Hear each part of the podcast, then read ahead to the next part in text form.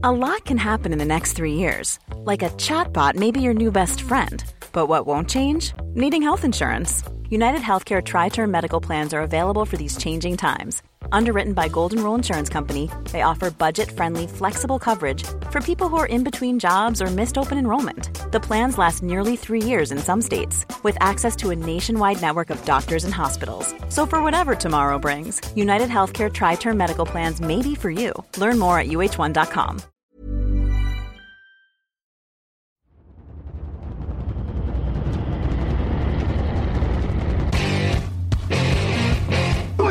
What time is it now? What time is it now? Talk to that. Talk to that. What time is it now? What time is it now?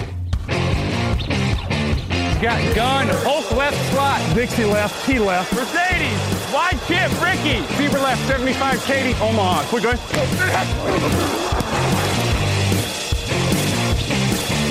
Last play of the game. Who's going to win it? Luck rolling out to the right. Dumps it up to Donnie Avery. Goal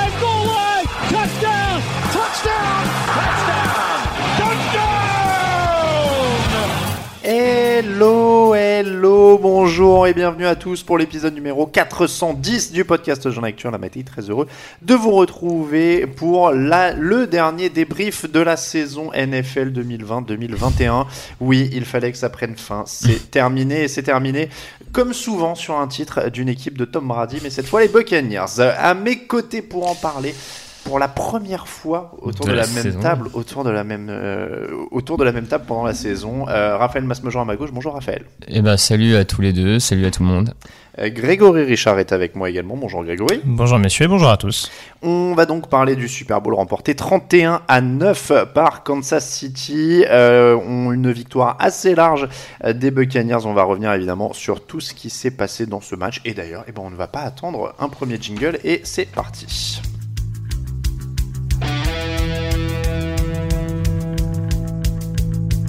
Actu, analyse, résultat, toute l'actu de la NFL, c'est sur touchdownactu.com.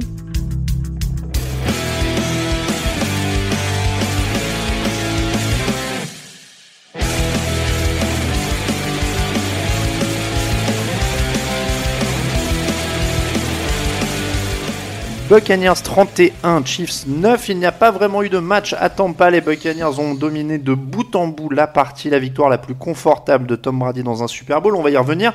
Mais est-ce que le principal fait du match, messieurs, ce ne serait pas d'abord la faillite offensive de Kansas City?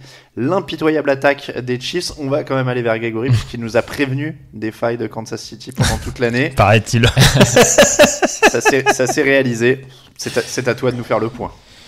Non, bah oui, alors les failles offensives de Kansas City, euh, je pense que c'est un peu réducteur vu la prestation globale des Chiefs, mais c'est vrai que forcément, euh, vu ce qu'on voit de Kansas City depuis le début de la saison, ou en tout cas depuis le début de l'ère Mahomes, on les a rarement vus autant souffrir, je trouve, offensivement, même si l'année dernière au Super Bowl face aux Niners, le début de match est pas est pas sensationnel, mais en tout cas ils, ils sont quand même beaucoup plus dans la rencontre. Ils ont l'air en tout cas d'être Mm. beaucoup plus dedans qu'ils ne l'ont jamais été euh, hier euh, du côté de Tampa. Donc euh, c'est là en effet où ça a posé problème et ça a été bien entendu symbolisé euh, par une des clés hein, que beaucoup avaient identifié, euh, nous nous inclus, cette ligne offensive euh, qui en effet euh, arrivait quand même à colmater pas mal de brèches euh, de par les nombreux absents qu'il y avait ces dernières semaines.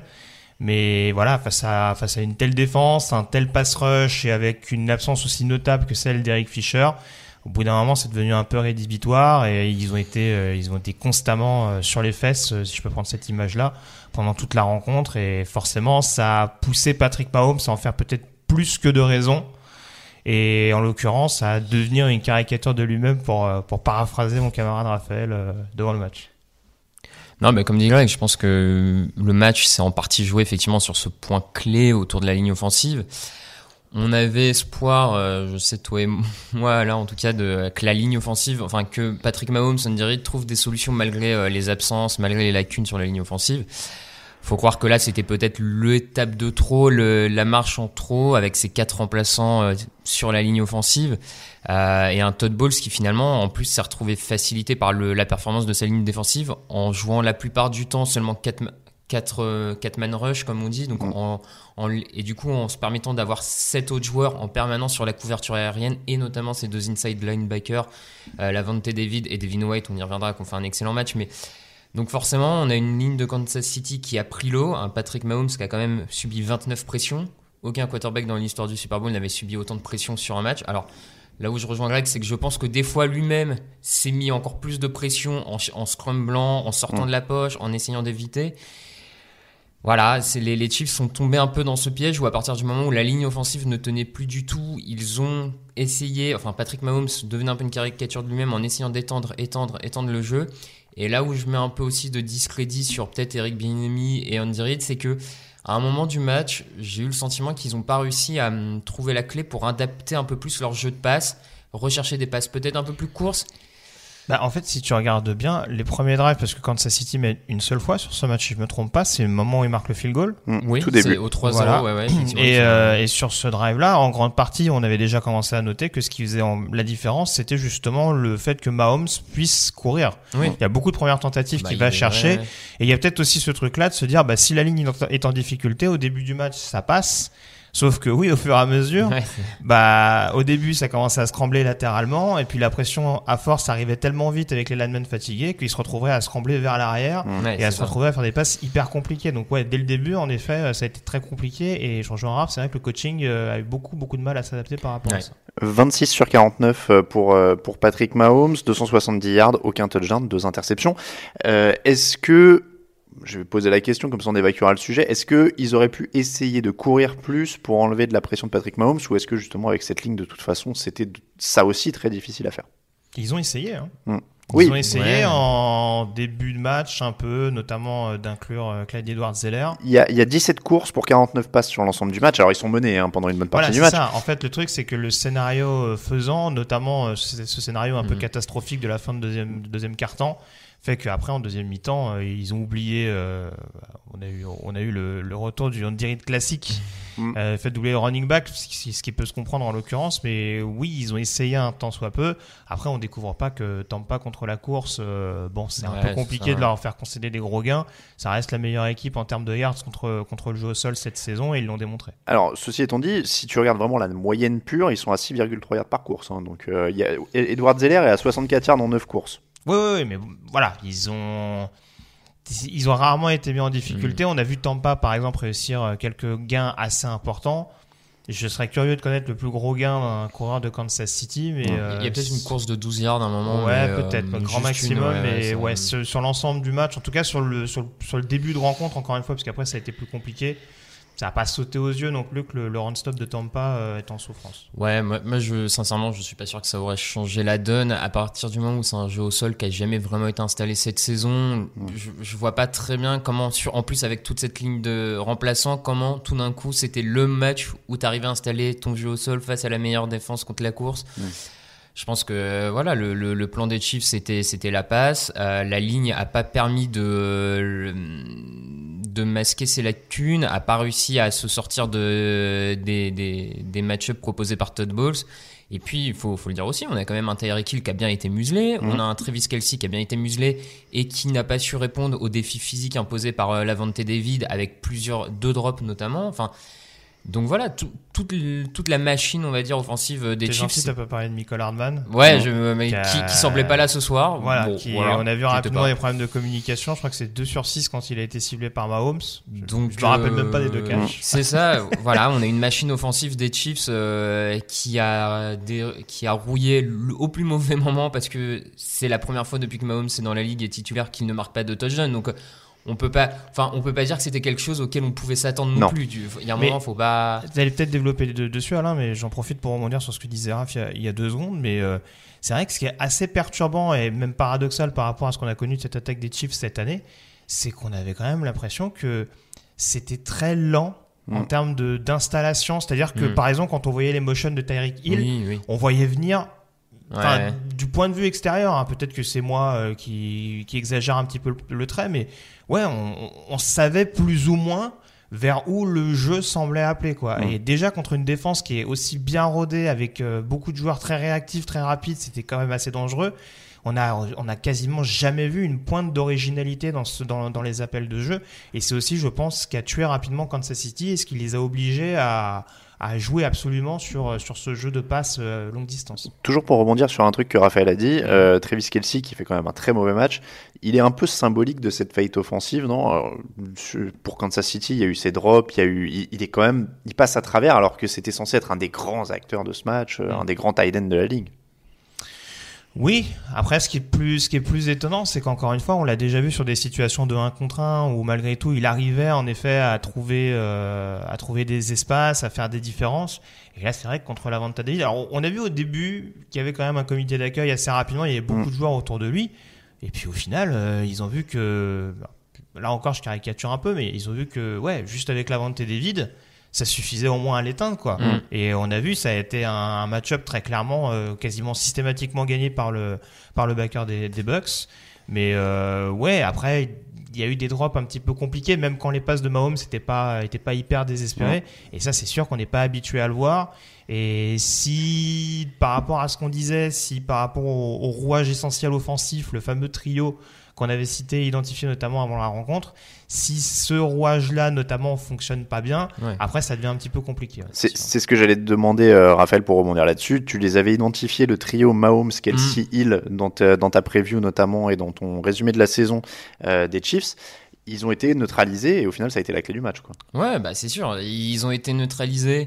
Donc euh, là, forcément, grosse félicitations à Todd Bowles et à ses joueurs parce que ils n'ont pas été souvent neutralisés depuis qu'ils jouent ensemble les trois. Sur les deux, trois dernières saisons, il y a quand même peu de matchs où ils passent à côté.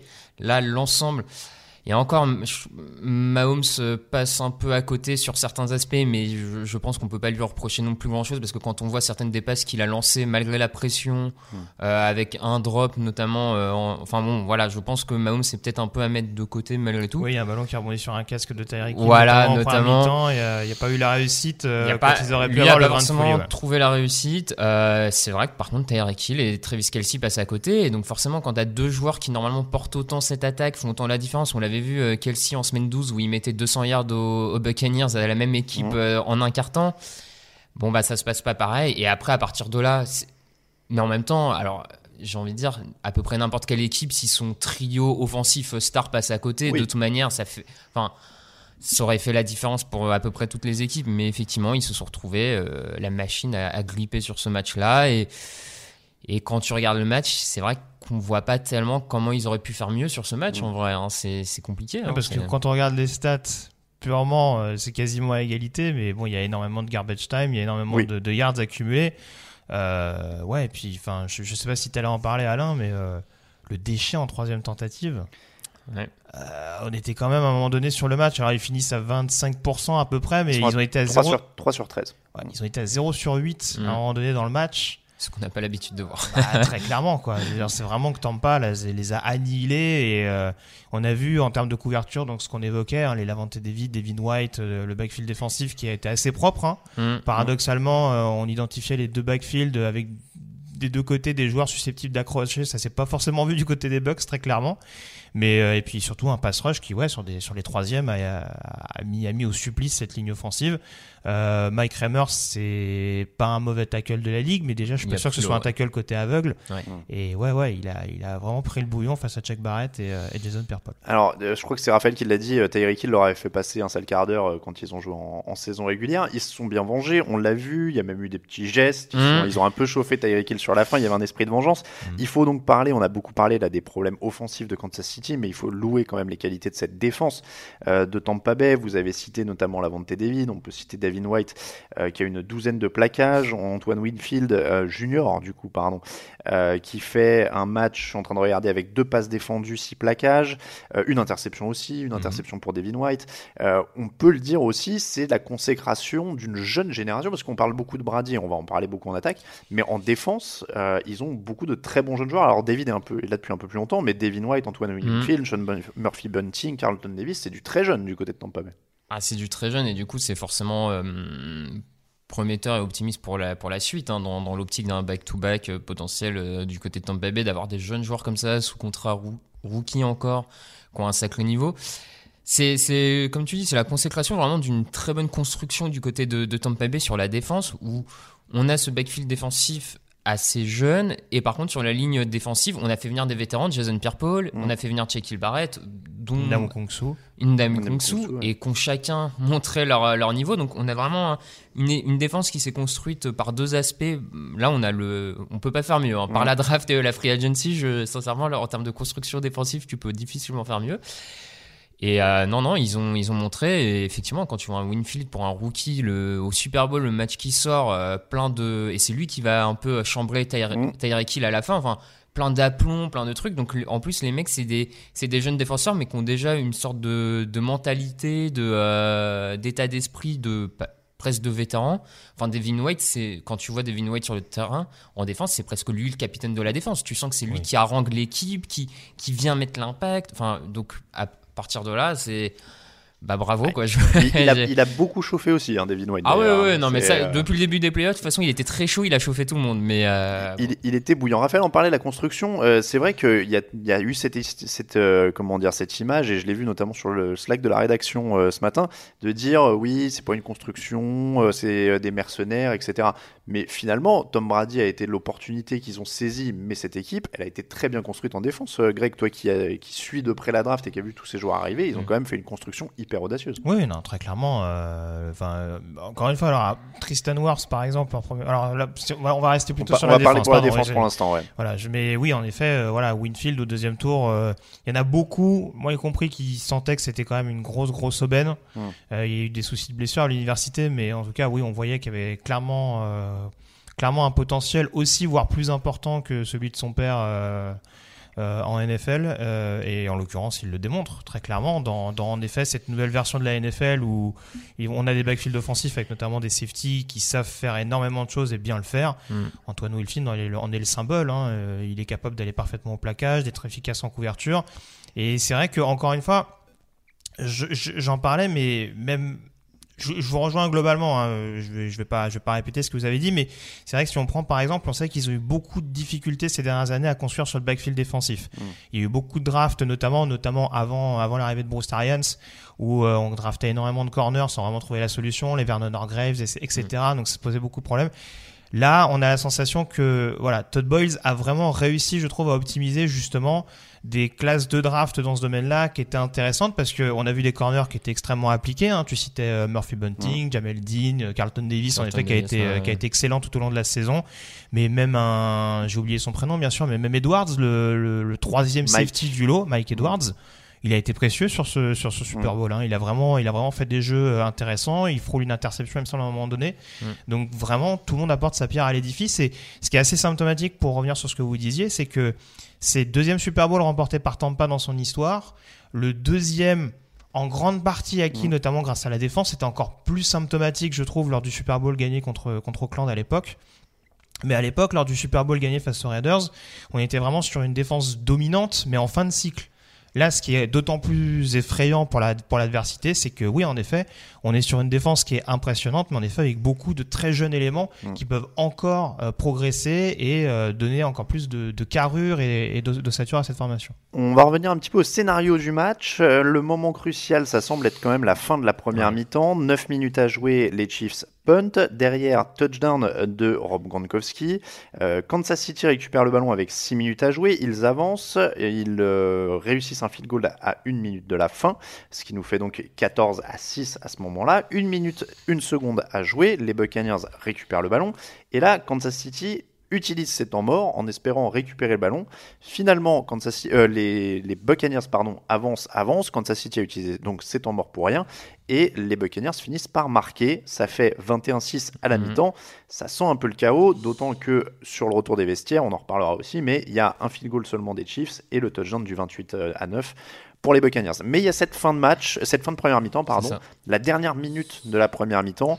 euh, D'abord les temps morts. Raphaël, est-ce que c'est une erreur d'avoir joué les temps morts là-dessus ou alors on se dit bon c'est quand même une attaque explosive, ils pouvaient se dire on récupère, d'autant qu'ils avaient le ballon après la mi-temps, donc il y avait l'occasion de faire coup double. Ouais non, sincèrement j'ai, euh, moi j'ai absolument pas compris cette gestion euh, au niveau des temps morts pour le coup. On avait quand même une attaque des Chiefs qui était un peu en galère hein, malgré tout, donc en une minute ça me semblait un peu euh, vraiment très incantatoire de, se dire que ça allait changer le, le cours du match. Surtout qu'en plus on voit une équipe de Tampa qui arrive pour jouer ces dernières minutes de manière très préventive avec une mm. première course pour tenter. On sent que Tampa était plus dans l'idée de rentrer au vestiaire là-dessus et de pas de pas jouer avec le feu. Et du coup, de, de 6-14, tu passes à 6-21. Mais moi, j'aurais même envie. Enfin, dans un, c'est toujours compliqué de dire qu'il y a un tournant du match dans un match qui a été finalement dominé par, euh, mm. par Tampa Bay de A à Z.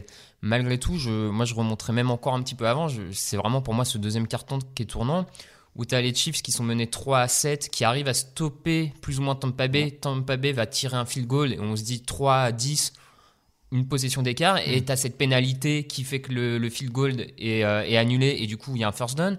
Et derrière, tu as toutes ces pénalités qui amènent au touchdown. Donc tu passes déjà de 3 à 10 à 3 à 14. Et après, effectivement, tu as cette gestion de la dernière minute qui est très très étrange quand même. La pénalité sur Mike Evans absolument débile de Bashon Brilland. La pénalité un peu plus litigieuse de Tyron Matthew euh, sur Mike Evans à nouveau dans la end zone. Où là, bon, bref.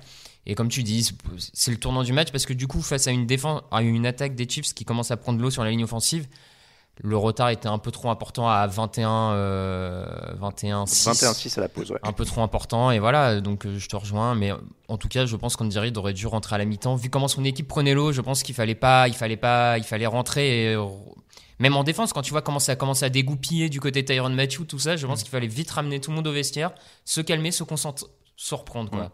Mm. Grégory? Oui, non, je rejoins globalement Raph. C'est vrai qu'il y aurait eu un peu plus de temps en chrono, j'aurais compris la logique. Euh, là, j'aurais peut-être plus été partisan. Au pire, d'appeler un temps mort, peut-être, euh, si tu vois qu'il y a une troisième tentative à venir. Mm. Euh, je sais pas, après une passe incomplète ou quelque chose comme ça, tu te dis éventuellement il y a peut-être moyen de récupérer le ballon et d'avoir une possibilité, euh, ne serait-ce que marquer 3 points. Mais voilà, du début à la fin sur ce drive-là, c'est assez incompréhensible parce que tu. Enfin, on va, on va, on va pas dire qu'ils découvraient non plus la Lune. Hein. C'est-à-dire que euh, Tampa, en dix fois moins de temps que ça euh, à Green Bay, ils ont quand même réussi à marquer un touchdown qui les a mis très très confortablement, qui leur a fait démarrer très, de manière très confortable euh, la deuxième mi-temps. Donc là, oui, en effet, comme disait Raph, je trouve que ça aurait été plus judicieux de laisser passer un petit peu l'orage, éventuellement d'appeler un temps mort s'il y avait besoin. Et surtout, une fois que tu vois que ça passe pas, mettre un système en place qui fasse que justement tu te retrouves pas explosé comme l'avait été Green Bay deux semaines avant. Et là, en l'occurrence, on a eu exactement le même scénario avec interférence de passe qui change beaucoup de choses et qui permet justement à pas d'être en excellente position. Parce que sincèrement, si tu es Andy Reid et que tu rentres à la mi-temps après la, première mi-temps très compliquée de ton équipe, si tu rentres au vestiaire à 6-14, bah tu peux quand même dire à tes mecs, attendez, il y a qu'un touchdown, euh, on n'est pas, les gars, vous avez, on vient de vivre une mi-temps cauchemardesque à notre échelle à nous, mhm. euh, Kansas City. On est mené que d'une possession, les gars, on l'a fait tout l'an dernier, on l'a refait cette année. On y va tranquille. Là, mine de rien, tu repars à plus 15, avec des joueurs qui sont totalement dégoupillés juste avant la mi-temps, qui ont passé une minute de trop sur le terrain. Bah, après, c'est peut-être moi qui extrapole, mais ouais, enfin, puis c'est un message criant pour tes joueurs, c'est qu'en effet, tes joueurs déjà, ils sont pas dedans. Et à mon sens, peut-être qu'en voyant ça, ils se sont dit est-ce que déjà le coaching, est-ce que le coaching est vraiment dedans aussi quoi Donc au final derrière, on peut te mettre un coup de pied au cul. Tu te dis bah ouais, mais au final, euh, si même eux ils sont pas capables euh, quand ça redevient chaud d'être là. Euh, enfin, encore une fois, c'est peut-être moi qui extrapole, mais oui, ça les a pas mis dans les meilleures dispositions très clairement il faut poser la question quand même du rôle de l'arbitrage et de ce qu'on a vu. Raphaël, tu l'as dit, il y a un field goal qui est annulé mm. euh, dans le drive du 14 à 3, ou 14 à 6, oui, 14 à 3, pardon. Euh, et derrière, il y a deux interférences défensives sur le drive qui amènent le touchdown du 21 à 6 avant la pause.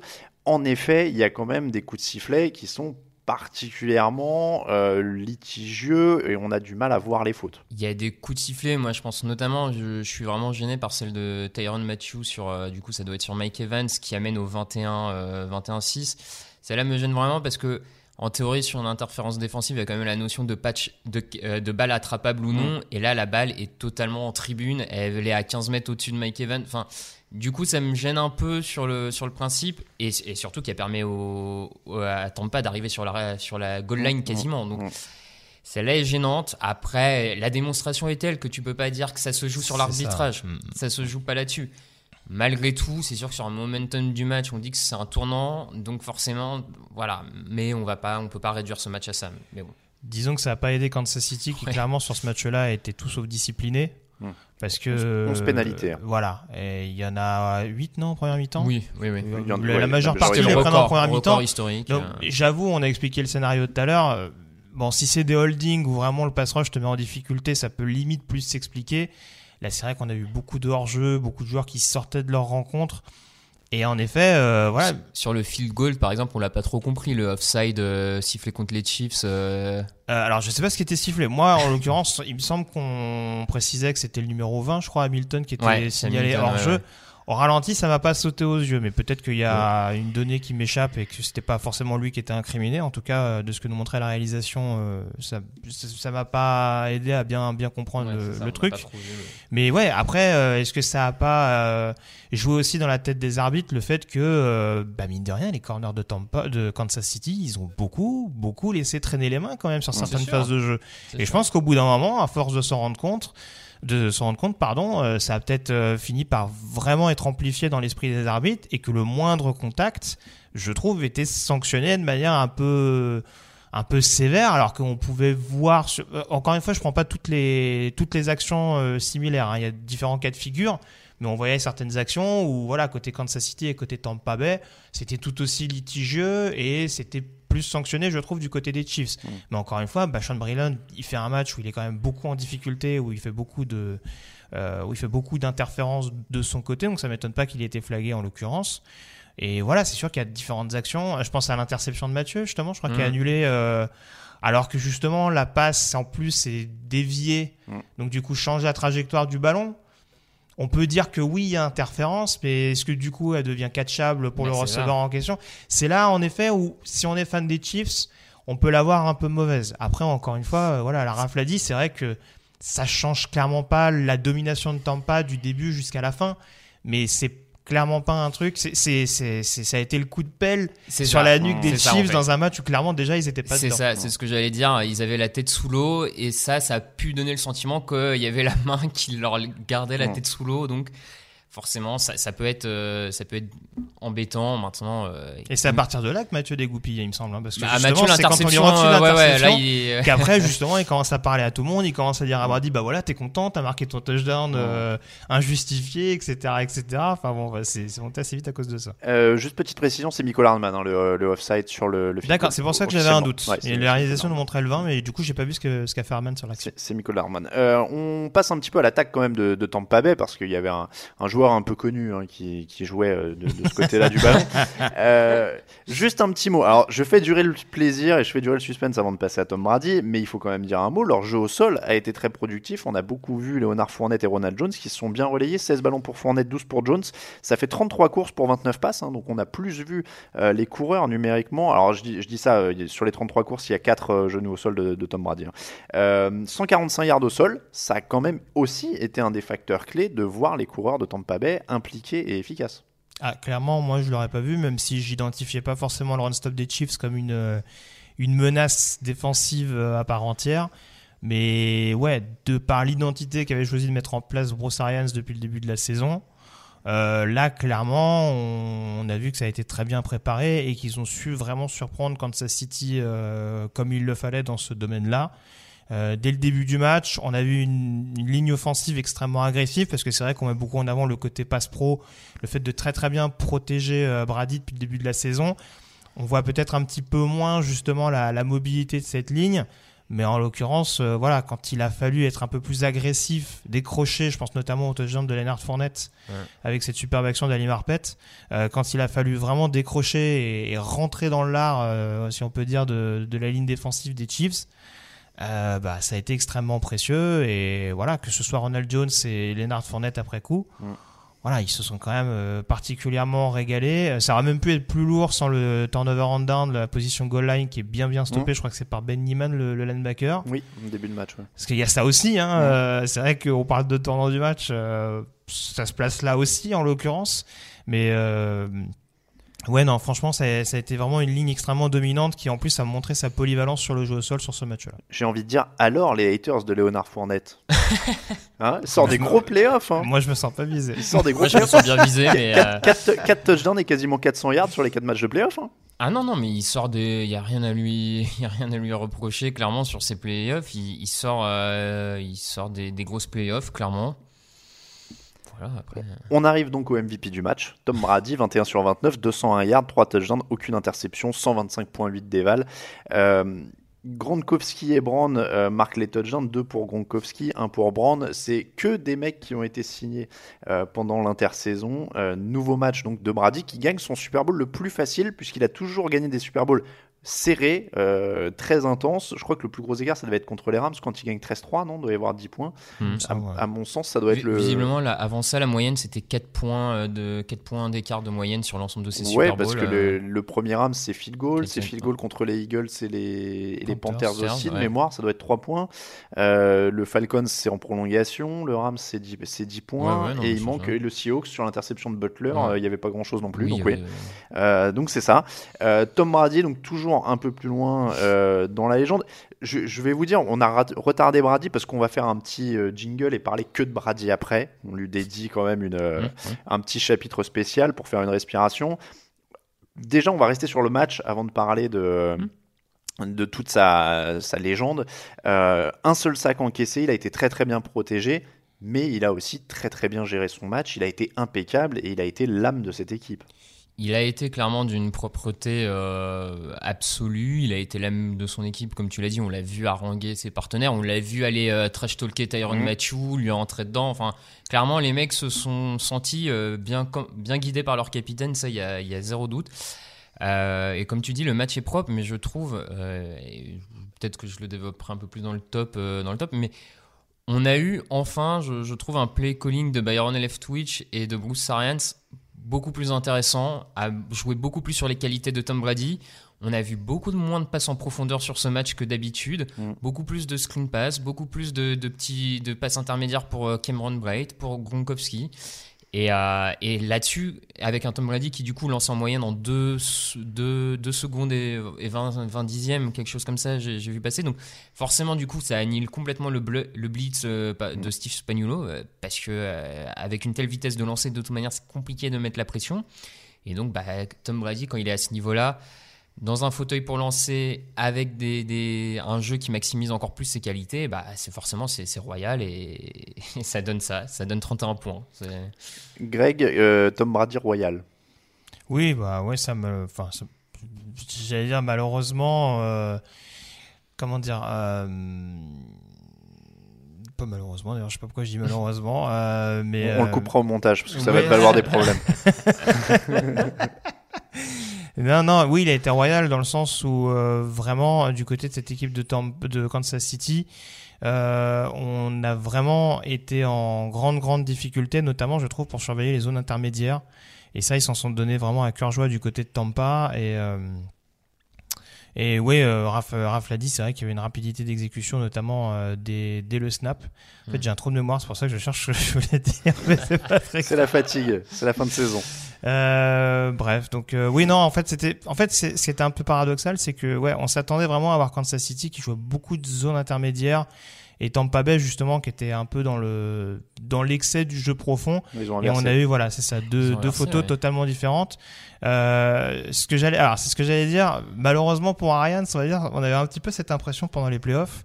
Euh, que Ariane c'était là pendant toute la saison il fait bon allez je vais m'amuser un peu et puis au moment où arrive le Super Bowl Brady dit euh, bon t'es gentil maintenant, tu t'es amusé toute la saison, tu m'as fait balancer des saucisses, même en deuxième mi-temps quand on domine tranquille. Là, on fait à ma manière, euh, voilà, je sais comment on gagne les Super Bowls, etc. Et là, c'est sûr qu'on a vu euh, vraiment, encore une fois, ce, ce côté poker face, c'est vraiment impressionnant cette cette manière de, de de laisser filer la pression et encore une fois, on le disait, mais il arrive à transmettre ça à ses coéquipiers, à une ouais, équipe qui ça, reste en fait. quand même relativement jeune. Alors c'est sûr que ses principales armes sur ce sur ce match-là, c'est Gronk et Brown.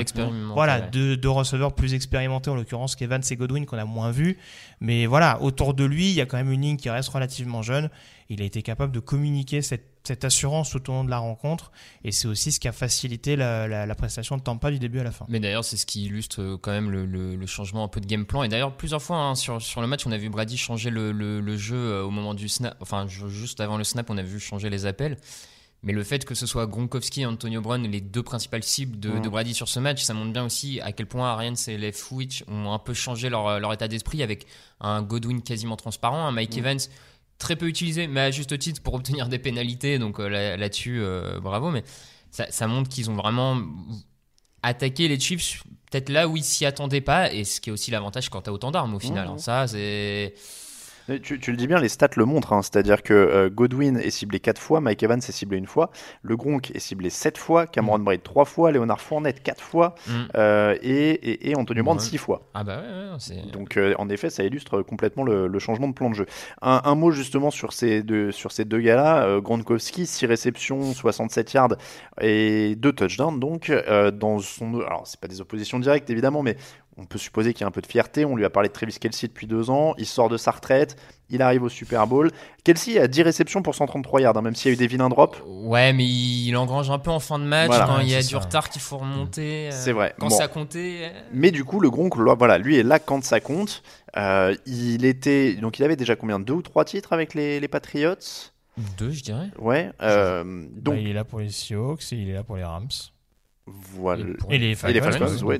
C'est marrant, j'ai oublié ça. en- non, mais il y en- donc- trois alors. En fait, je, je suis perturbé parce qu'il y en a un où il est blessé et où il joue pas le Super Bowl. Je Ah, bah, c'est celui, a- des Falcons. c'est celui des Falcons, je crois qu'il joue pas. Ouais, ouais.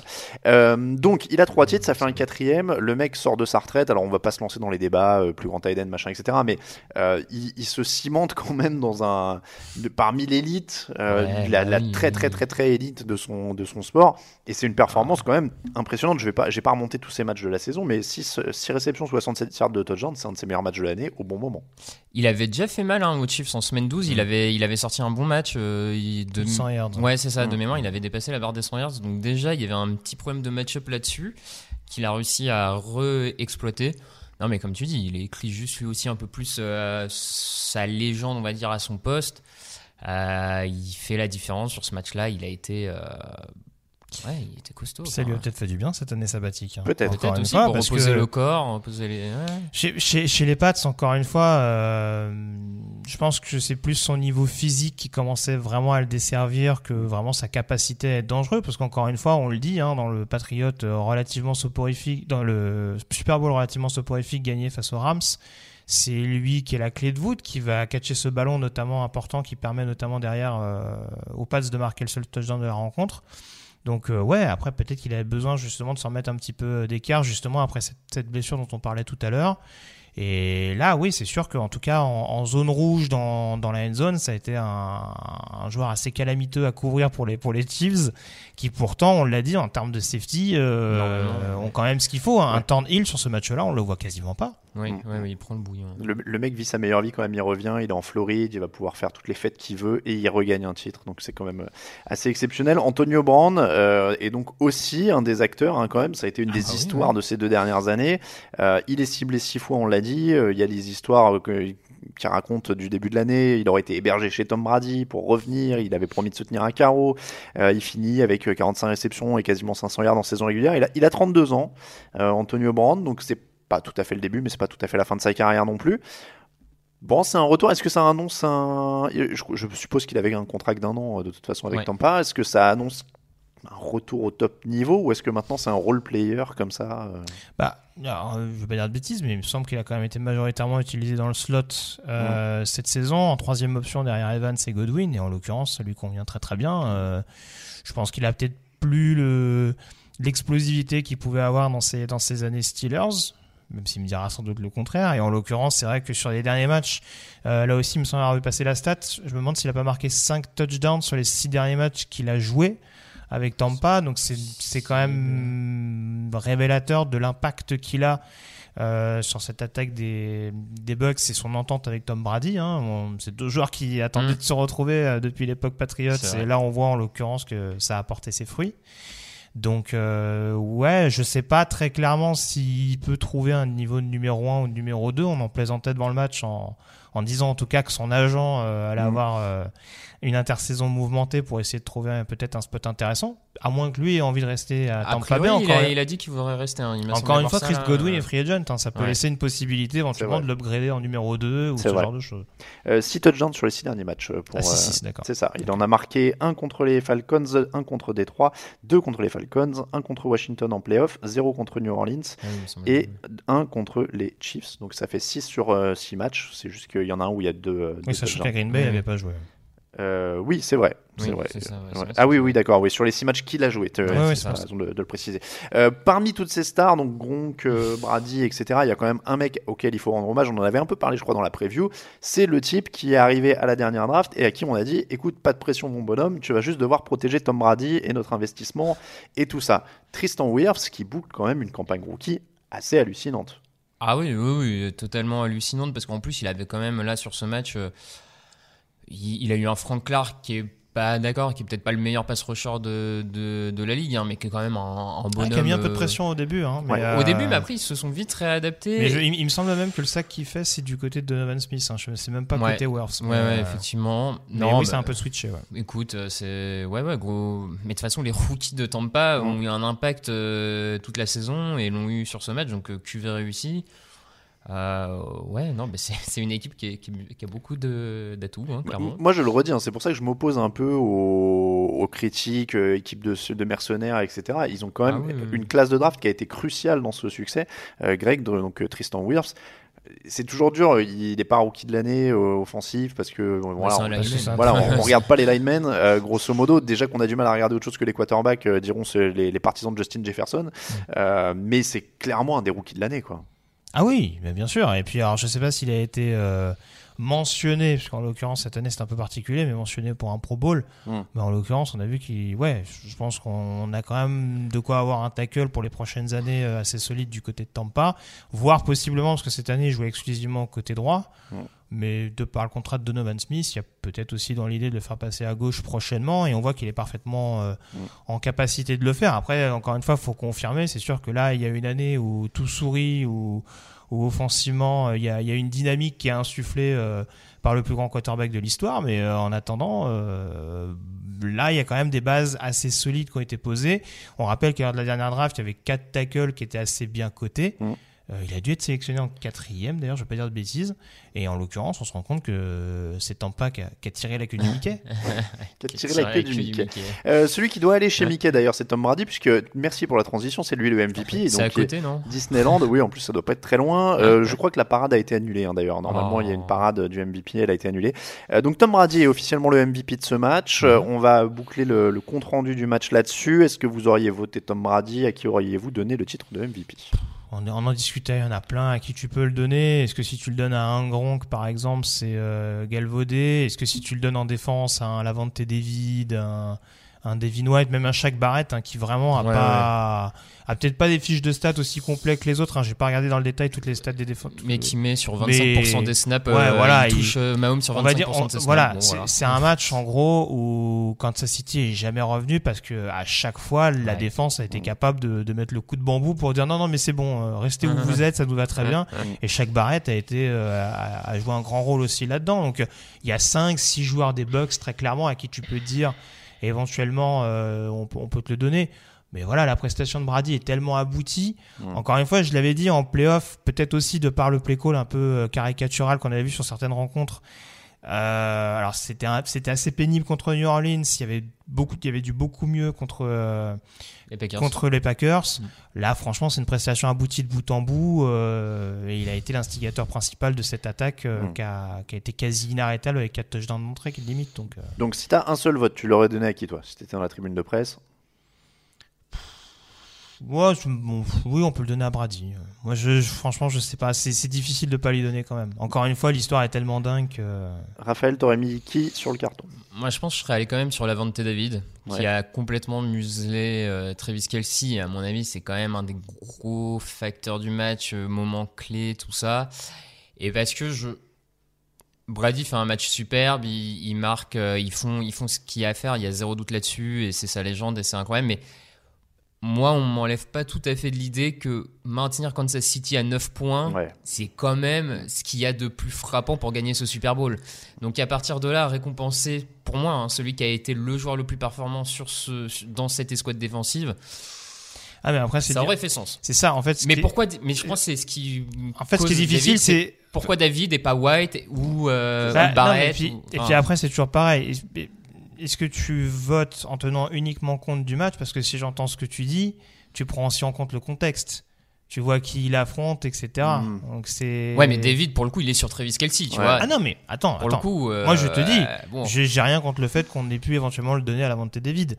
Mais si je suis de ton raisonnement, ça veut dire aussi prendre en considération le fait que l'équipe en face a tellement performé durant la saison qu'il faut prendre en compte le fait qu'ils ont réussi à bien Mmh. l'annihiler. Oui. Et c'est vrai que c'est difficile, je pense, quand tu es observateur, tu prends vraiment ouais, ouais. le match en lui-même. Ouais, ouais. Oui, non, et mais même si mais- l'appréciation de David, parce que encore une fois, j'ai pas les stats sous les yeux, mais j'imagine que la prestation hein. de David est très bonne. Mais c'est aussi un boulot de l'ombre qu'il a fait pour vraiment annihiler Travis Kelsey.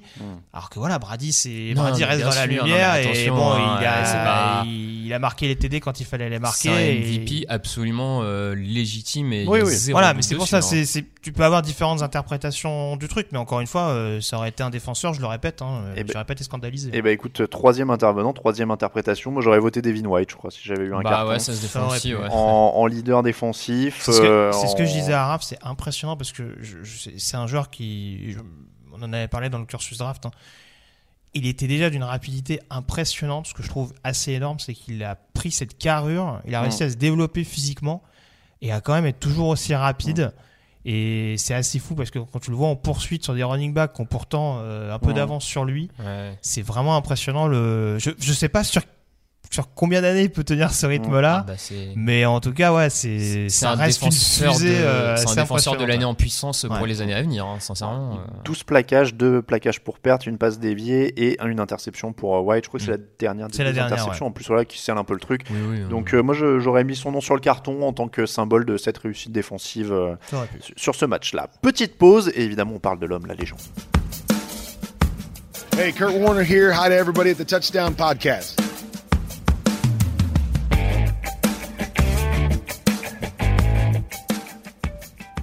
Il a donc remporté son septième Super Bowl en 10 participations. Tom Brady est toujours plus loin dans la légende et surtout il remporte son premier Super Bowl dès sa première année avec sa deuxième équipe dans un nouveau système offensif pour un nouveau coach. C'est toujours plus impressionnant, c'est toujours plus incroyable. Messieurs, euh, est-ce que tu veux, Raphaël, qu'on se lance dans les comparaisons Est-il plus grand que Michael Jordan ou Wade Gretzky ou Lionel Messi ou Diego Maradona? Euh, Je sais que tu as beaucoup aimé voir ça à l'écran euh, pendant les, les différentes retransmissions. ouais, ouais, bon, je suis pas sûr. Ouais, sans aller là- pas le coup de faire. Voilà. euh, Sans aller là-dedans, euh, il réussit quand même. Il n'y a plus de mots pour dire ce Ah qu'il bah fait non, en fait. mais bien sûr qu'il n'y a plus de mots. C'est la plus grande carrière de très très très loin de l'histoire du, football américain. Euh, il arrive à un tel niveau qu'à mon avis, il est pas prêt d'être détrôné au niveau de cette légende-là du, football américain parce que c'est- euh, 10 finales, 7 titres, on est avis, on n'est pas prêt de voir quelqu'un égaliser ça, clairement. Euh, et s'en rapprocher, va même falloir taffer pour s'en rapprocher juste.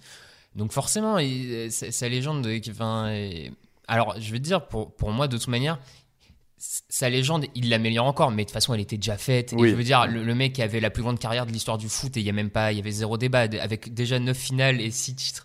Déjà, le mec était au-dessus de tout le monde. Là, c'est vraiment la cerise, mais la belle cerise sur Ah le ouais. gâteau, tu vois, et, mais d'un- déjà très beau gâteau. hein. Donc, bah, c'est incroyable. Il y a- Enfin, je, oui, on manque de mots à ce niveau-là. Oui, bah, Greg, le, le fait de gagner ailleurs, puisque c'était forcément l'enjeu quand il est parti de, de New England, c'est incroyable dès la première année.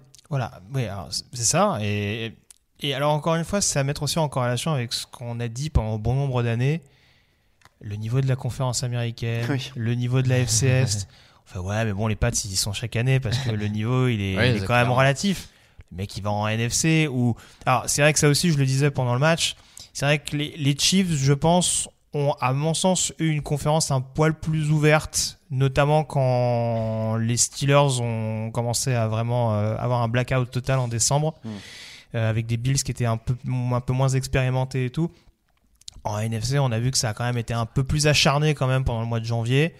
Euh, les victoires des Bucks, ils vont quand même les chercher. Et là, encore une fois, on peut clairement pas dire, bah ouais, mais bon, de toute façon, la conférence nationale, c'était pas terrible. Donc ouais, il- Mhm. il arrive à repousser encore ces limites-là, à écarter la concurrence euh, d'une la concurrence d'une conférence beaucoup plus homogène dans des playoffs que les Bucks jouent quasi exclusivement à l'extérieur, l'extérieur. ouais. Enfin, je dis Sauf- quasi par sauf rapport au Super Super Bowl, Bowl. voilà. Mais voilà, les playoffs de toute façon en eux-mêmes, ils les ont joués en, en déplacement, ils ont été chercher leur qualif là-bas. Et ouais, enfin, c'est ouais, il y a plus de mots et c'est vrai que t'allais peut-être en parler, mais il faut vraiment se poser la question et arriver à se rendre compte de comment on peut arriver à se motiver, Mhm. à rester aussi compétitif après autant d'années à être dominant et à son âge où clairement il n'a plus rien à démontrer à personne. Et c'est ça qui est encore plus bluffant, le fait d'avoir ressenti le besoin à 42 ans de se remettre presque en question dans un autre système pour dire ah ouais qui est meilleur entre Brady et Belichick bah, je vais essayer de vous montrer en tout cas et c'est ça qui est c'est ça qui est vraiment bluffant quoi. Ouais, c- c- cette légende-là, et même moi, je, mais ce qu'on peut pas totalement mesurer, mais c- ce qu'il a l'air de transmettre à ses coéquipiers, Mm. clairement, il y a quelque chose d'absolument pas mesurable, mais qui a l'air d'être euh, incomment- ouais, enfin incroyable. C'est, je voyais euh, une image passer, euh, Ryan Jensen, son centre, qui avant d'arriver au match, est arrivé dans le tunnel, il avait un t-shirt, et sur euh, son t-shirt, c'était la photo de Tom Brady, la fameuse photo au moment de sa draft où il est tout maigre en caleçon. Et tu vois, je me suis dit, Enfin, même ces, ces, ces linemen se battent pour Mm. montrer que le mec est le. Enfin, tu vois, même pas pour gagner, presque pas pour gagner eux, mais pour montrer qu'en fait, ils conduisent le roi des rois, quoi. C'est, Mm. et c'est, et c'est un ils sont truc- rentrés dans une secte mais non, mais, c'est- c'est- et, et quand, non, mais quand, et quand tu vois du coup euh, Edelman toute la saison, le, le tweet qu'il fait Oui. après match, enfin, il y a quelque chose qu'il a l'air de transmettre à ses partenaires qui ont, qui ont presque l'air de, de remettre leur, leur destin entre ses mains, de, Mm. de- quelque chose qui est qui est bluffant, qui est, enfin, quand tu vois ça, tu dis, bah, ok, bon bah, ouais, c'est, enfin, c'est vraiment un général de, de, euh, ouais, je, Mais pour, pour rajouter à ça, euh, on- et revenir un peu sur ce que disais Grégory, on avait eu la, la discussion pendant le match. Moi, j'ajouterais que ce qui m'impressionne dans cette remise en cause euh, perpétuelle et cette envie de gagner perpétuelle, c'était ça. On le disait. Euh, 43 ans, multi, multi, multimillionnaire, euh, il a tout ce qu'il veut, euh, il a tous les titres qu'il voulait, il était déjà le plus grand de, de, sa, de sa génération et du football américain maintenant, euh, même déjà avant ce match. Et, et ouais, moi ce qui me choque, c'était deux choses cette année, c'est un, bah, les risques de blessure. Je sais qu'il est, euh, il est ce qu'il est, mais il a 43 piges. Donc, euh, on a mais vu et Brett Favre finir la tête éclatée sur Mais le sol.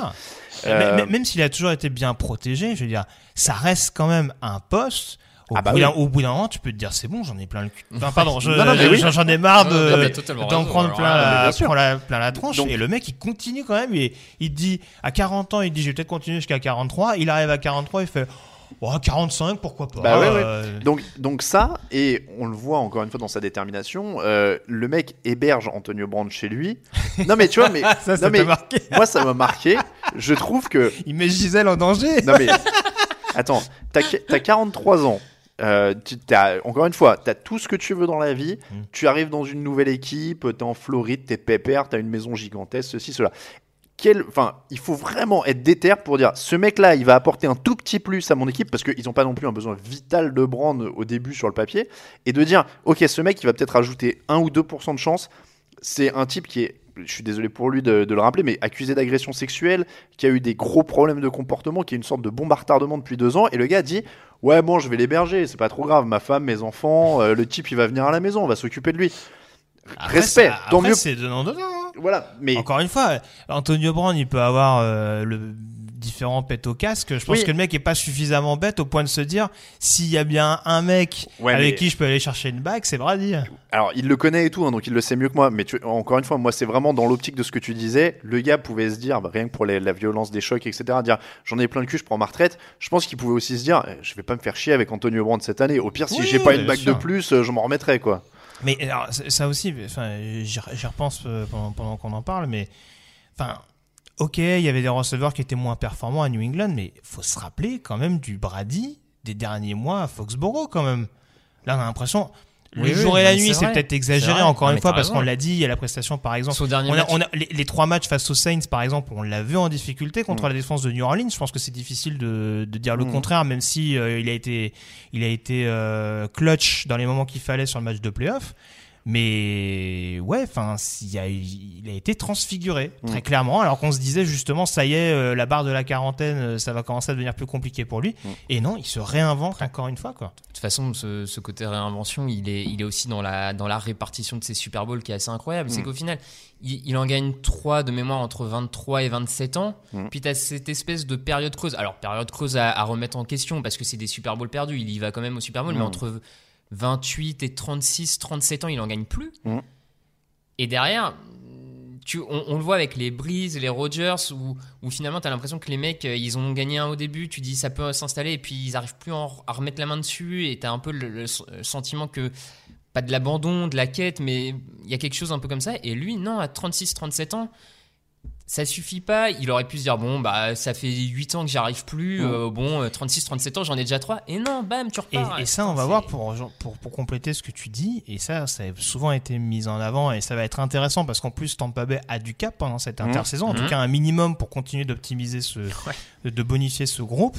C'est toujours un quarterback qui a mis en avant le collectif au point de, de se contenter, on dira, d'un salaire, euh, je vais dire basique, entre guillemets, ça reste euh, la- raisonnable dans pour la un moyenne. quarterback. Il était Dans pas au-dessus, Voilà, c'est mais dans la c'est- c'est moyenne. pas un quarterback qui demande 40 ou 50 millions par saison, alors qu'il le mé- alors qu'il les mériterait très concrètement vu le CV quoi. L'argent du cap space va peut-être vite disparaître avec Shaq Barrett à, Oui, s'ils veulent garder Barrett. Oui, mais- à prolonger. Un pass rusher pareil, en général, tu mets un peu d'argent pour. le- Pour, pour compléter ce que disait Raphaël, donc en effet, euh, à partir de 37 ans, il gagne Super Bowl 49, 51, 53, 55 tous les deux ans. Euh, il gagne et, on est, et, et ce qui est fou, c'est ce que tu disais, c'est qu'il a une première carrière de Hall of Famer et une, deuxième carrière de Hall of Famer rien qu'après 37 ans. C'est-à-dire que rien que sa carrière après Ouais, mais 37 ans, c'est c'est hallucinant. 4 Super Bowls et le mec est euh, à deux, et deux fois Hall of Famer. Quoi. Et euh, ouais, rien que l'idée de euh, se dire qu'il peut y retourner l'an prochain, finir sur un. Alors, Alors, voilà. je sais pas s'il voudrait finir, mais. Et en même temps, du coup, là, le scénario potentiellement finir sur un back-to-back et bouclé, Waouh. ça serait. Alors ça justement, serait- tu, le, tu fais bien de le dire. Après le match, euh, on lui a tendu le micro, évidemment, sur le podium. Euh, quand je dis on, c'est CBS, évidemment. hein. Nous, on n'a pas le droit de sortir de France.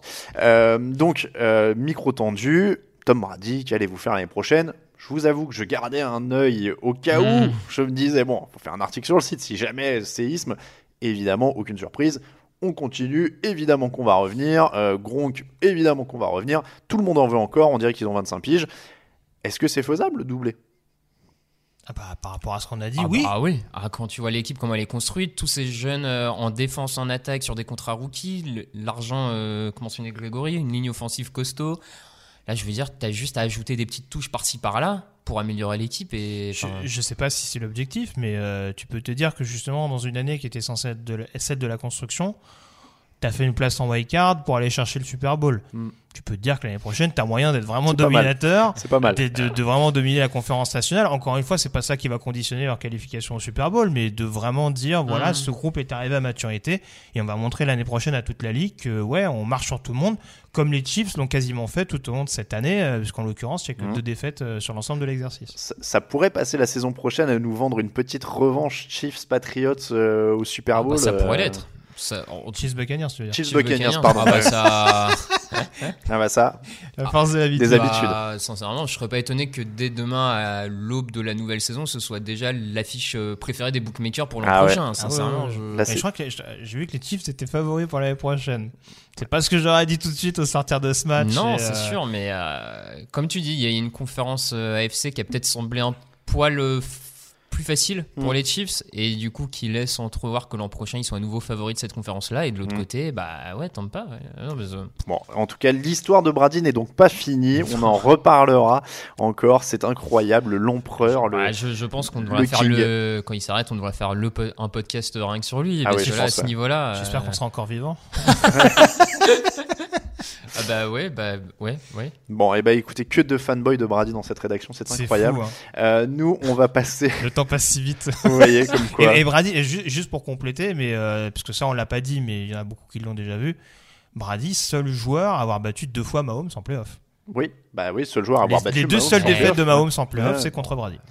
Bon, après, c'est les défenses hein, quand même. Oui, bon, après, voilà, c'est des duels à distance. Puis bon, tu vois, on est sur un Mahomes qui a 3 ans de carrière non plus, donc la Oui, salle, oui. elle est pas. Oui. Oui, mais bon, je veux Si- dire. non, mais si ça a été parti- un duel pendant 10 ans, Ouais. tu vois, je me dirais, ok. Oui, mais voilà, alors, encore une euh, fois, par rapport à ce qu'on dit aussi, vu qu'on sait pas quand Brady compte arrêter. Oui, peut-être qu'on en a encore voilà, pour 10 ans. on sait, on sait pas combien de temps ça va durer, mais en tout Ah, cas, mais c'est quand même assez, c'est quand même assez si notable. Brady nous fait euh, équipe euh, de la décennie 2000, équipe de la décennie 2010 et équipe de 2020. la décennie 2020, alors là, je- Tout est possible maintenant. Bon, avant de passer au top et au flop, Raphaël, tu es sûr que tu ne veux pas le comparer à Maradona ou à Pelé?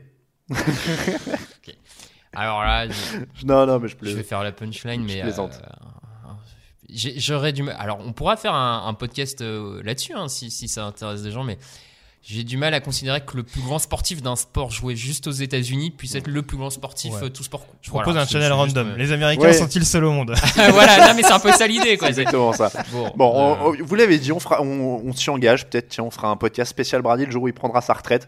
Mais on Ah sait bah, pas ça peut quand. mériter, hein. Donc, euh, Mais en tout cas, c'est fou de se dire qu'il a 7 Super Bowl, Mhm. plus que n'importe quelle enfin, plus que n'importe Franchise, quelle oui. franchise. ouais. ouais, ouais, c'est c'est complètement dingue, en effet, euh, plus que les Steelers et les Patriots qui sont les Surtout, franchises. ouais, les- surtout que les 6 des pattes, sur l'occurrence, Ouais. il était dans toutes les, dans tous, ça. dans, dans tous C'est les. Super Bowl. Quoi. Et, et je rappelle, parce qu'on dit euh, podcast spécial Brady, mais on en avait fait un de mémoire euh, juste après une saison. Alors je sais plus si c'est le titre contre les Falcons ou les Seahawks, où on avait fait déjà une sorte de débat est-ce que c'est le plus grand de tous les temps, etc. Et genre 5 ans après, on est toujours là. Bon, bah alors là, il joue l'année prochaine, il joue le titre. euh, Mhm. Bon, donc on va vraiment attendre pour les débats qu'il est fini parce que Par ça. contre, euh, ouais, enfin, il faudra se poser la question du coaching staff de Tampa.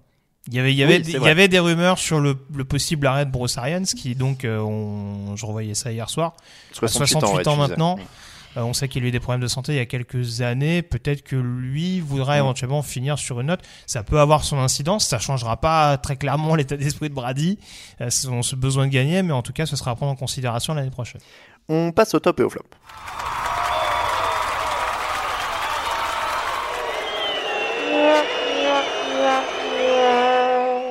Les tops et les flops pour la dernière fois de la saison 2020-2021. Messieurs, évidemment, n'oubliez pas, il y a plein d'émissions d'intersaison. hein, le podcast revient très vite. Il y aura même une mock draft euh, dès la semaine prochaine. Euh, le top de Raphaël. Bah écoute, moi je- j'en ai un peu parlé, mais je vais aller sur le, play call offensif de Tampa Bay. Alors, il y, a eu- il y a eu encore un ou deux calls qui m'ont semblé un peu étranges, mais ils ont tellement été, à mon sens, caricaturaux toute la saison sur euh, beaucoup de passes en profondeur, beaucoup de trucs comme ça, à pas utiliser, à mon sens, assez intelligemment Tom Brady pour que là, en fait, au moment où il le fallait, mettre de l'eau dans leur vin, enchaîner euh, beaucoup plus de, zones intermédiaires, de screen pass. euh, et voilà, et je trouve que quand le coach est capable de. En fait, je j'étais pas sûr que Bruce Arians puisse changer et Leftwich puisse changer euh, de fusil d'épaule comme ça au dernier moment. Ils l'ont fait. Je pense que ça fait partie des éléments de pourquoi ils sont, euh, ils sont victorieux. Donc euh, voilà, j'attendais plus trop ça et ils m'ont surpris là-dessus. Donc euh, moi, je, je vais là-dessus. Grégory. La O-line des Bucks, puisque c'est important d'avoir une ligne en, en offensive en NFL, mais ça, je vous apprends rien. Euh, non, au-delà de la blague. Non, c'est vrai que tu vois, tu nous avais posé la question hier. J'ai pas eu le temps de voir notamment le, tout ce qui était euh, first team de la saison, tout ça machin. Je sais pas si la ligne offensive des Bucks a eu autant le crédit qu'elle aurait mérité. Mm. Parce que très clairement, il y a eu des joueurs, on, a, on a parlé de Worth, mais voilà, Smith, Marpet, Jensen. Marpet, Jensen, ouais. Euh, encore une fois, ils ont perdu Kappa et en, en fin de saison, qui n'était pas le meilleur lineman, mais en tout cas, ils ont quand même, euh, ça s'est clairement pas ressenti sur ce match-là et sur les playoffs en règle générale. Donc euh, vraiment, il y a eu un gros boulot qui a été fait là-dessus et voilà. J'en parlais en preview. Voilà, le Super Bowl se gagne souvent dans les tranchées et Tampa l'a de nouveau montré, notamment offensivement. Et voilà, il y a des bonnes bases très clairement aussi sur la ligne offensive. Euh, moi, pour mon top, je vais aller sur la ligne défensive. On a parlé de Tom Brady qui dure dans le temps, etc. Je voulais saluer Jason Pierre-Paul quand même, euh, qui a vécu une carrière et une aventure assez Mhm. particulière, euh, il faut le souligner. Euh, 2012, lui, il avait gagné avec les Giants. Il revenait au Super Bowl, bah, du coup, invaincu en playoff, je crois qu'on avait vu la stat ouais. pendant, les, pendant le match. Donc de 2012 à 2021, euh, il a eu une aventure assez folle. Il y a eu l'accident de feu d'artifice. Il y a aussi eu, quand même, on oublie aussi l'accident avec la blessure à la nuque. Mhm. Il y a un ou deux ans, je sais plus si c'était l'année dernière ou l'année d'avant. Euh, donc il, il a quand même eu un courage assez dingue de revenir, de continuer. Euh, il lui manque quand même donc deux ou trois doigts. Euh, voilà, il, et il a quand même un rôle dans ce match. Alors il n'est pas Ouais. sur la feuille de stats hein, au niveau des sacs, mais il a un rôle dans ce match, dans le pass rush, euh, qui a été très très fort de cette équipe. Et, et je trouvais que c'était bien de le mentionner parce que c'est aussi une belle aventure. Et c'est un joueur qui était assez jeune au niveau de son premier titre. Donc je Mhm. pense que là, ça a aussi une autre saveur pour lui après tout ce qu'il a vécu. Et, et je pense que c'est une des belles histoires. Le flop, Raphaël. Forcément le, je dirais le scénario du match. Euh, on s'attendait, on s'était, nous notamment, on s'était quand même beaucoup hypé sur euh, sur cette rencontre euh, Chiefs Buccaneers, sur une possible orgie offensive qu'on attendait, même si on aime bien les défenses et qu'on. Moi, je m'attendais clairement plus à un match du niveau Seahawks Patriots de ce Mm. Super Bowl. Je m'attendais plus à une confrontation comme ça, à quelque chose de, de très serré jusqu'au bout, de très haut niveau. Et forcément, du coup, dans le scénario, c'est un peu décevant. Alors, pour les fans de, de Tampa, de Tom Brady, super match, zéro doute là-dessus. Pour les, grands, les très grands amateurs de défense aussi, très beau de voir ce que la défense de Tampa a fait.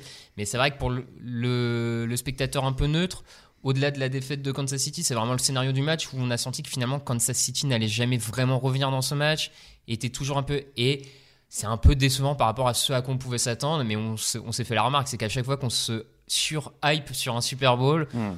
On finit souvent déçu par le scénario. Euh, on, avait, on parlait du, du Seahawks Broncos qu'on attendait euh, l'attaque de Peyton Manning qui avait roulé sur la saison avec euh, plus de 50 touchdowns, la défense de la Legion of Boom, et puis on s'était retrouvé avec quelque chose d'assez monstrueux au final. Bon, après, c'était pas aussi affreux que le Broncos Seahawks. Non, c'était pas aussi affreux, clairement. Mais euh, c'était pas au niveau en termes de scénario, tout ça. On, on pouvait attendre un peu plus, et c'est vrai que du coup, c'est un peu décevant à ce niveau-là. Grégory. Oui, je vais pas faire très original, mais oui, le mauvais visage des Chiefs, très clairement, euh, c'est une chose de passer à côté, mais ouais, les problèmes de discipline, voire même l'incohérence du coaching staff. Hmm. Il y a beaucoup trop d'événements. On sait qu'il y a forcément, euh, il n'y avait pas une super vibe. Encore une fois, le- la blessure d'Eric Fischer. Euh, l'accident de voiture du fils d'Andy Reid qui est coach des linebackers je pense que ça n'a pas dû mettre un super ouais. mood en interne juste avant le début du match mais ça explique pas que pour une équipe qui est championne en titre et qui a quand même des cadres assez notables, euh, que ce soit une équipe qui soit autant sortie dans son match, de, de son match pardon, avec euh, autant de flags en défense, Mm. euh, un Michael Hardman invisible euh, en attaque, le simple fait de pas se retourner par exemple comme Mahomes tu lances le ballon, c'est quand même des choses assez folles sur un match où tu es censé être concentré du début à la fin. Donc ouais, euh, très clairement, euh, match à vite oublier pour les Chiefs et pour moi c'est un flop assez évident. Ouais, bah moi c'était les Chiefs et en particulier les coachs, tu, les as mentionnés, euh, de l'incapacité à s'adapter, Mm. qu'on avait vu l'an dernier d'ailleurs au sens où ils avaient quand même eu un début de match très difficile aussi contre les 49ers. Ils avaient fini par avoir un déblocage. Là, clairement, on les a jamais sentis dedans, on n'a jamais senti qu'il y avait de créativité ou de solution ou de, Ouais, de c'est- début de solution euh, au niveau coaching pour cette équipe. Je- juste, j'en parlais, mais c'est vrai que je l'ai pas cité. Chose qui est quand même assez dingue dans l'attaque de, de Kansas City, alors qu'on vantait le fait qu'ils pouvaient les utiliser. T'arrives pas à trouver un Michael Hardman, par exemple, Mm. dans le- à la réception. Tu l'as jamais utilisé non plus sur des tracés de jet sweep ou ce Ouais, genre de choses ouais, pour vraiment réussir à écarter ça. cette, cette défense. Donc ouais, c'est en effet, c'est ça. C'est ça, cette a- fameuse originalité qui. C'est ça, il n'y a jamais eu d'étincelle ou de, Ouais. de, de si tu rajoutes que- le, le management de l'horloge en fin de première mi-temps, ça. en plus, ça. qui, qui pour, potentiellement peut être vraiment un des moments clés momentum qui Mm. les casse. Effectivement, le, le coaching staff, euh, on peut dire que, ouais. que le coaching Ça staff les chier d'être passe, là, quoi. euh, On peut le dire. tout le monde passe à côté. Euh, après, je, je, je, je rebondis, mais j'ai vu beaucoup de gens sur, euh, sur Internet, tout ça, parler, euh, mettre en flop la, la ligne offensive des Chiefs. Forcément, dans, dans Mm. les faits. Ouais, mais ils sont pas aidés du coup par les coachs. ils sont pas aidés par les coachs, ils sont pas aidés par un Mahomes qui, qui tient trop le ballon. Et oublions pas que c'est quand même une ligne offensive qui se retrouve avec 4 remplaçants Mm. sur 5. La ligne offensive, euh, les mecs ont fini par couler, mais c'était du, du rafistolage. Et, euh, et c'est pour ça, Grégory tout à l'heure faisait la, la petite la private joke sur l'importance de la ligne offensive. Mm. Effectivement, la ligne offensive est importante, mais Oui, euh, ça se je- des deux côtés aussi. Ouais, je, je pense que jamais personne n'a dit que tu pouvais gagner en NFL avec 5 remplaçants Mmh. sur 5 Mmh. sur ta ligne offensive, ça devient trop compliqué. Et, et tu vois, et c'est là où moi je, je vais plus vers les coachs que vers la ligne offensive en elle-même, c'est qu'en effet, c'est là aussi où tu dois t'adapter et adapter tes choix de jeu, évidemment dans une certaine limite, parce que c'est compliqué avec des remplaçants, mais tu vois, tu disais à un moment, les Buccaneers, ils ont adapté leur choix de jeu pour battre le blitz et Mhm. avoir un Brady qui se débarrasse plus vite du ballon. Bah, là, avec un Mahomes qui se retrouve avec le ballon très longtemps, avec quatre remplaçants devant lui, forcément, il- ça, les, ça, Ouais, ça ouais, je suis complique les choses. pas- Donc, euh, et comme il n'y a jamais eu de créativité ou de quoi que ce soit pour essayer de d'annihiler un ils peu cette faiblesse-là, ça. On a ils dit, sont- bah, ils oh bah Mahomes, il va nous faire un tour de magie à un moment donné, quoi. Euh, Ils Et sont une pas fois ou deux, effectivement, ça a failli passer. Il y a, il y a cette passe euh, après un scramble euh, où il lance en se jetant, il Mm. lance la balle et ça a fait presque touchdown si ça rebondit pas. Enfin, ça a failli passer. Mais ce- cela dit, ça a failli passer peut-être pas pour gagner. Ça a failli Oui, passer pour oui, marquer oui. un ou deux touchdowns. Mais Ouais, euh, ouais, ouais. Et bah, c'est comme ça que se termine l'épisode Je- je- 410. Vas-y, Je, je Grégory. suis désolé, je, je sais pas, on- du coup on n'a pas du tout parlé euh, du choix de mi-temps ou de la présentation de l'équipe. Ah non, tu voulais ça? Bah, je sais pas. je- on- on- pour le coup, on, on, Ah bah, si s'est arrêté sur l'équipe. Ça, me- ça me semblait assez Ah, correct comme couverture, très Ah oui, clairement. oui, hein. c'était très bien. Très bien, ouais. Voilà, Ouais, on, a, on a regardé. Bon, il y a des euh, invités que je trouvais peut-être pas ce qu'il y avait plus à propos. Oh, tout de suite. Quoi tut. la, la plus-value me semblait pas évidente. Euh, après, euh, Tu, tu parles, tu parles de, des, des conseils DJ de, de Djibril Cissé? Non mais oui, voilà. Enfin, après, euh, certains nous diront peut-être ce qu'ils en ont pensé. Peut-être que je suis trop sévère, mais ça m'a pas, ça m'a clairement pas sauté aux yeux. En tout cas, le- la plus-value Ouais. de l'analyse. Euh, mais bon. Bon, C'est- C'est bien d'avoir des gens avec qui échanger, mais Mmh, oui. mmh. Après, le show de mi-temps, bon, encore une fois, c'est- c'était relativement sobre, mais est-ce qu'on pouvait s'attendre à autre chose vu le contexte Oui. sanitaire? Oui, moi j'avoue que je connais pas trop, donc j'ai pas. T'as découvert le week-end Ouais, j'ai pas plus, j'ai- pas plus calculé que ça, quoi. Ça m'a permis de faire une blague vaseuse sur Twitter, et puis au-delà de ça, euh, c'était un peu truc. Mais oui, après, non, t'as raison, l'équipe, euh, il faut souligner, on a toujours, on le dit tout le temps, on est content d'avoir des, des diffusions en clair.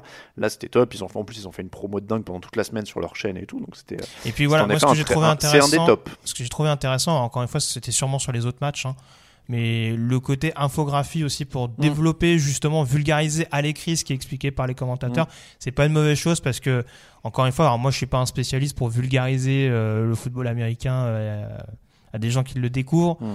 Mais ouais, je sais que des fois, pour expliquer les termes, tout ça, c'est Oui, ça peut rapidement être barbant pour le pour le spectateur novice, quoi. Ce que tu veux dire pour ceux qui qui ont pas vu, c'est qu'il y avait des bandeaux en bas en Voilà, fait à chaque fois qui disaient field goal, fumble, etc. Voilà, donc je trouve ça quand en même intéressant, ce côté un petit peu complémentaire justement, euh, qui permet quand même. Au... Je dis pas que c'est pas fait ailleurs. Hein, Non, non, mais en- c'était bien. Ouais, non, en tout cas, pour bien. une diffusion euh, sur une sur une chaîne euh, Bah, gratuite, c'est quand même intéressant. ça permet de le mentionner légèrement à l'oral, mais sans trop insister pour euh, ceux qui connaissent et du coup que ça soit pas trop répétitif. Mais en même temps, celui qui découvre Parce en que, bas, il avait un petit mot. parce quoi. que c'est vrai que ouais, il y a quelques années, encore une fois, euh, voilà, je me rappelle de France Télévisions par, par exemple Mm. à l'époque, où c'est vrai qu'ils répétaient très ça. souvent les phases de très, jeu, très, et ouais. oui, à force, ça peut devenir un petit peu Mm. barbant de dire oh, c'est bon. hein, Non, non, là, c'était, euh, c'était très très bien Voilà. et on, on les félicite euh, pour cette couverture. Après, on verra. J'ai, entendu, je crois, euh, Jérôme Saporito de l'équipe dans un webinar de la fédération avant le, pendant la semaine avant Super Bowl parler déjà de l'année prochaine. Donc, je suppose qu'ils vont, ils vont renouveler ça.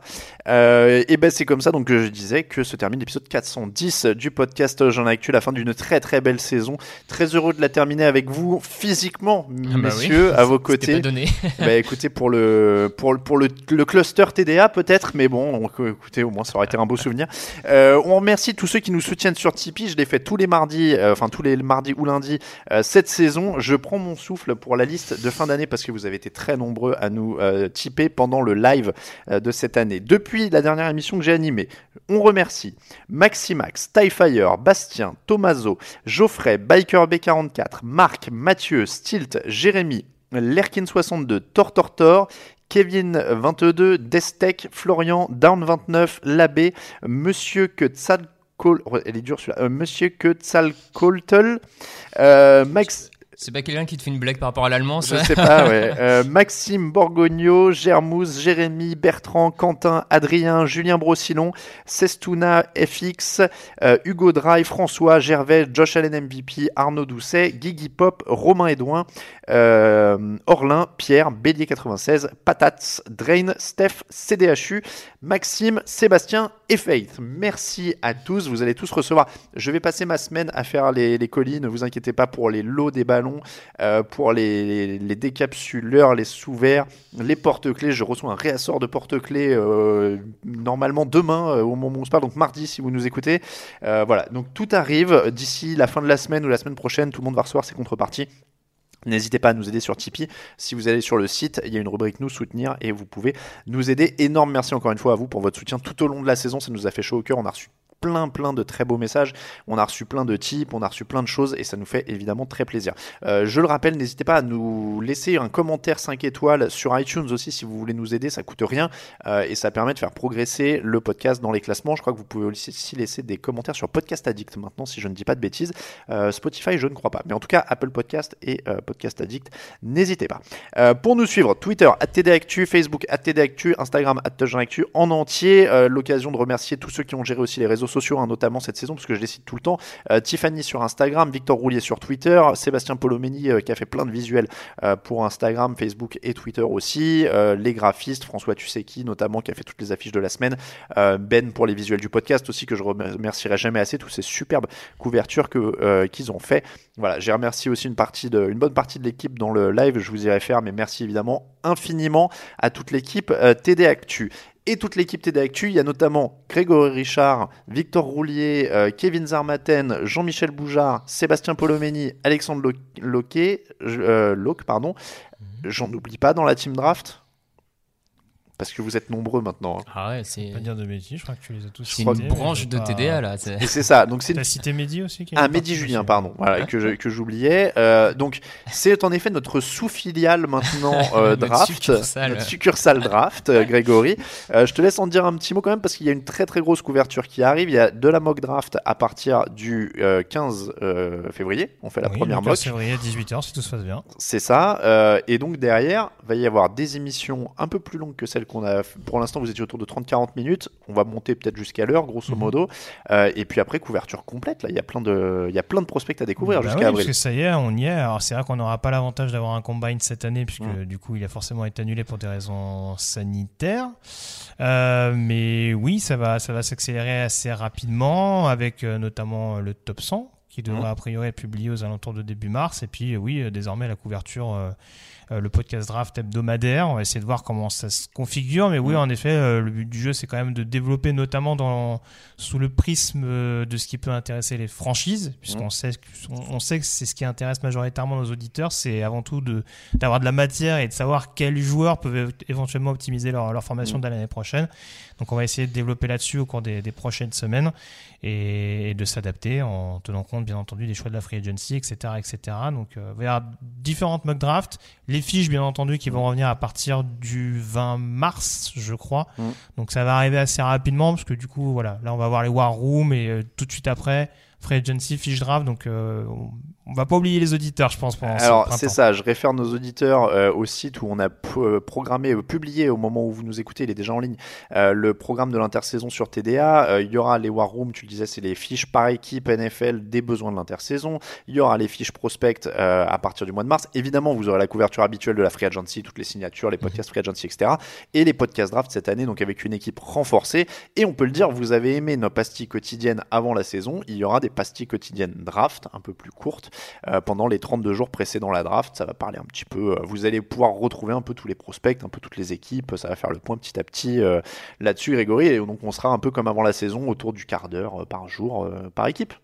Mm, oui, c'est l'idée. C'est l'idée. Bon, je, je sais plus si on avait déjà défini si c'était par équipe ou si c'était une mock draft sur 32 jours. En fait, j'ai un trou. Je sais plus. Il y a les contours à déterminer. Ouais, mais bon, en tout cas, il y aura un petit morceau Il y aura tous les quelque chose, c'est sûr. Pendant 32 jours, on va pas vous faire la conf de rédac en direct, mais ça se, ça se définit. Il y aura de la pastille quotidienne pour le petit-déj euh, avant la draft. Merci beaucoup, euh, Raphaël. Eh ben merci à tous les deux. On se retrouve donc très rapidement, encore une fois, avec la team draft. Euh, Vous entendrez euh, euh, encore une fois beaucoup Grégory, Victor euh, à l'animation. Moi, je vais leur laisser un petit peu le relais. Cette année, j'ai des vacances un peu plus, euh, un peu plus rallongées. T'en as de la chance. Mais, mais on, on a dit, on, on a, on a dit que je viendrais un peu faire le guignol et les jeux de mots sur les, les lives Ah, c'est important. hein, Voilà. euh, et, et faire le, le lien. T'es attendu là-dessus. hein. Voilà, et faire le lien, en fait, poser les questions aussi que les gens qui ne connaissent pas aussi bien les prospects que vous euh, peuvent se poser. On vous remercie encore une fois infiniment de nous avoir suivis toute cette saison et on vous donne rendez-vous encore une fois dès les jours à venir. Le podcast va. Il y a, il y a un rythme maintenant, c'est quasiment euh, 12 mois sur 12, quasiment Ah, maintenant voilà, TDA. hein, c'est- incroyable. Euh, merci beaucoup à tous. On vous rappelle que toute l'actu de la NFL, c'est sur tdactu.com. On vous dit à la semaine prochaine. Ciao, ciao.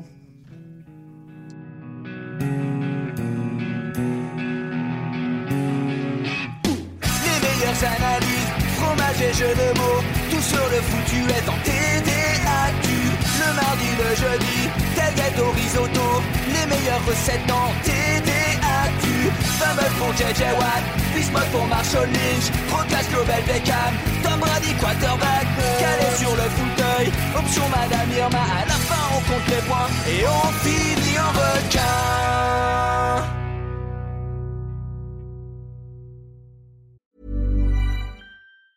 You know how to book flights and hotels. All you're missing is a tool to plan the travel experiences you'll have once you arrive. That's why you need Viator. Book guided tours, excursions, and more in one place. There are over 300,000 travel experiences to choose from, so you can find something for everyone. And Viator offers free cancellation and 24 7 customer support for worry free travel. Download the Viator app now and use code Viator10 for 10% off your first booking in the app. Find travel experiences for you. Do more with Viator.